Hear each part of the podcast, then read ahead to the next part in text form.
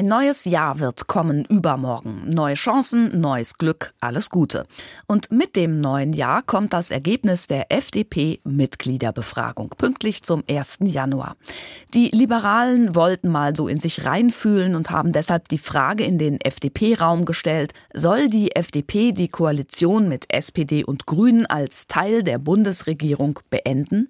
Schon allein die Formulierung der Frage, da hat jemand die FDP als Teil der Bundesregierung bezeichnet. Das kann kein FDP-Mensch gewesen sein. In der FDP will niemand Teil dieser Regierung sein.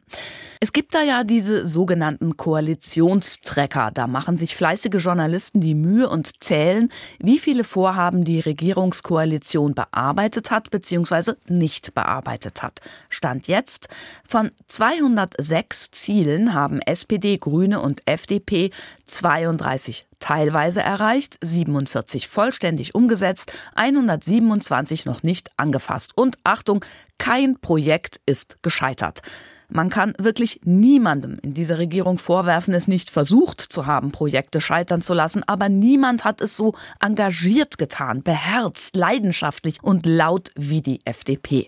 Kindergrundsicherung, Gebäudeenergiegesetz, Einbürgerungsreform, früher oder später tönt immer ein FDPler, aber und zack eilen die Koalitionspolitiker an einen Tisch und verhandeln und zerren neu hin und her und es gibt ein Ergebnis und alle treten vor die Presse und freuen sich, dass man sich geeinigt hat, hurra, und man jetzt aber wirklich zusammenarbeitet und es kommt der nächste Tag und die FDP kann sich an nichts erinnern und tritt allein vor die Presse und tönt aber und zack eilen die Koalitionspolitiker hatten wir schon. Na jedenfalls kommt früher oder später immer Volker Wissing um die Ecke und erklärt, was Deutschland der FDP alles zu verdanken hat. Wenn es die Wählerinnen und Wähler doch nur honorieren würden. Aber nein, das undankbare Wahlvolk kickt die Partei reihenweise aus den Landtagen. Drum auch die Mitgliederbefragung.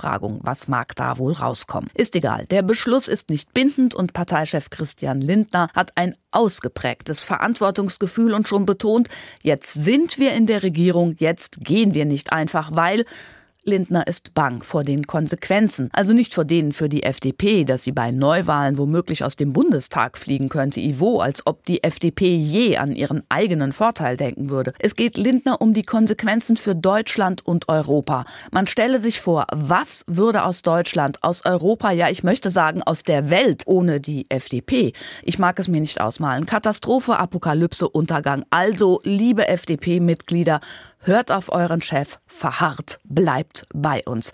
Ein neues Jahr wird kommen. Übermorgen neue Chancen, neues Glück, alles Gute.